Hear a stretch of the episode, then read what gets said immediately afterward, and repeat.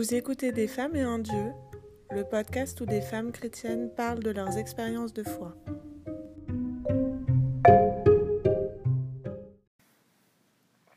Bonjour, je m'appelle Mathilde, j'ai 30 ans. Je vais à la messe et au caté et à l'aumônerie et au cœur de la paroisse depuis l'enfance. Mon parcours de petite fille, de jeune fille puis de jeune femme engagée dans l'Église a été marqué par de petites contrariétés l'impossibilité pour, les filles de servir la messe dans ma paroisse, l'homélie sur le récit de la création, expliquant que la femme est par nature une aide pour l'homme, parce qu'elle a été tirée d'une côte d'Adam, ou encore le célébrant qui ne fait appel qu'à des hommes pour donner la communion, alors même que l'assemblée est composée en grande majorité de femmes. Si tout le monde n'a pas directement vécu ces situations, chacun d'entre nous, chrétien ou non, a eu ici ou là l'occasion d'y être confronté. Nous ne nous y sommes pas forcément attardés et nous n'en avons pas forcément explicité le caractère sexiste. Je sais que c'était mon cas, au moins jusqu'au 5 mars 2019, parce que le 5 mars 2019, j'ai regardé sur Arte le documentaire intitulé Religieuse abusée, l'autre scandale de l'Église. Ce film décrit les abus sexuels commis par des clercs sur des religieuses et des femmes engagées dans l'Église, et il m'a bouleversée. Même si le féminisme, la place des femmes dans l'Église et le rôle que l'institution réserve aux laïcs sont des sujets qui me préoccupent depuis longtemps, ce documentaire m'a permis de mettre des mots sur les expériences ecclésiales vécues au jour le jour.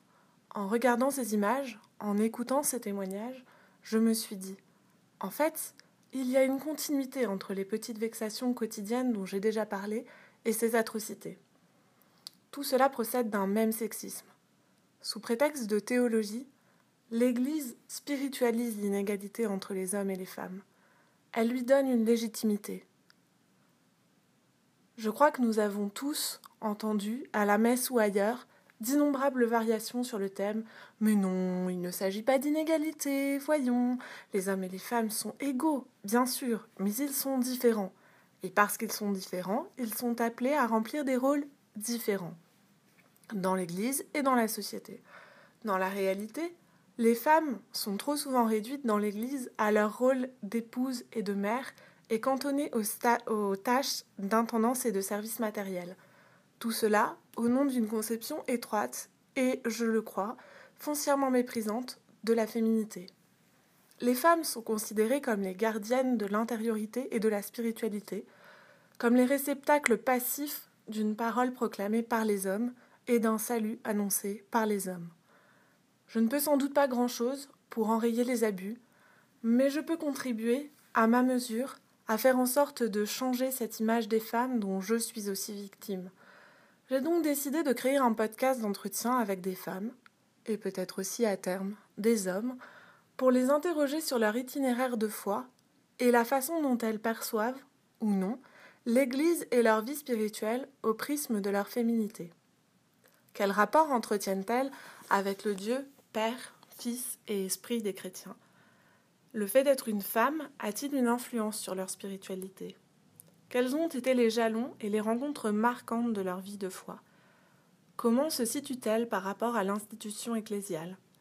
Se définissent-elles avant tout comme chrétiennes ou plutôt comme catholiques? Je poserai ces questions, et quelques autres, à des femmes aussi diverses que possible, de la trentenaire parisienne célibataire à la religieuse fêtant ses 25 ans de vie communautaire, en passant par la mère de famille éloignée de l'Église. Et cette liste n'est bien entendu pas exhaustive. Et puis, comme j'aime bien parler de spiritualité et de théologie, j'alternerai épisodes d'entretien et épisodes de chronique. Dans ces épisodes plus courts, à une seule voix, je vous parlerai de ce qui a marqué ma vie spirituelle et de la façon dont je vis ma foi de jeune femme dans l'Église catholique aujourd'hui.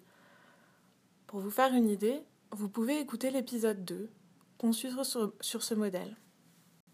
Bref, avec Des femmes et un Dieu, je veux faire entendre des voix de femmes dans une Église qui me donne trop souvent l'impression d'être façonnée par et pour des hommes, des voix de laïcs dans une Église qui me donne trop souvent l'impression d'être façonnée par et pour des clercs et j'espère bien que vous serez là pour les écouter. Voilà, c'est tout pour aujourd'hui. Je serai heureuse d'avoir vos avis, réactions et commentaires sur la page Facebook Des femmes et un dieu ou à l'adresse mail desfemmesetundieu at vivaldi.net.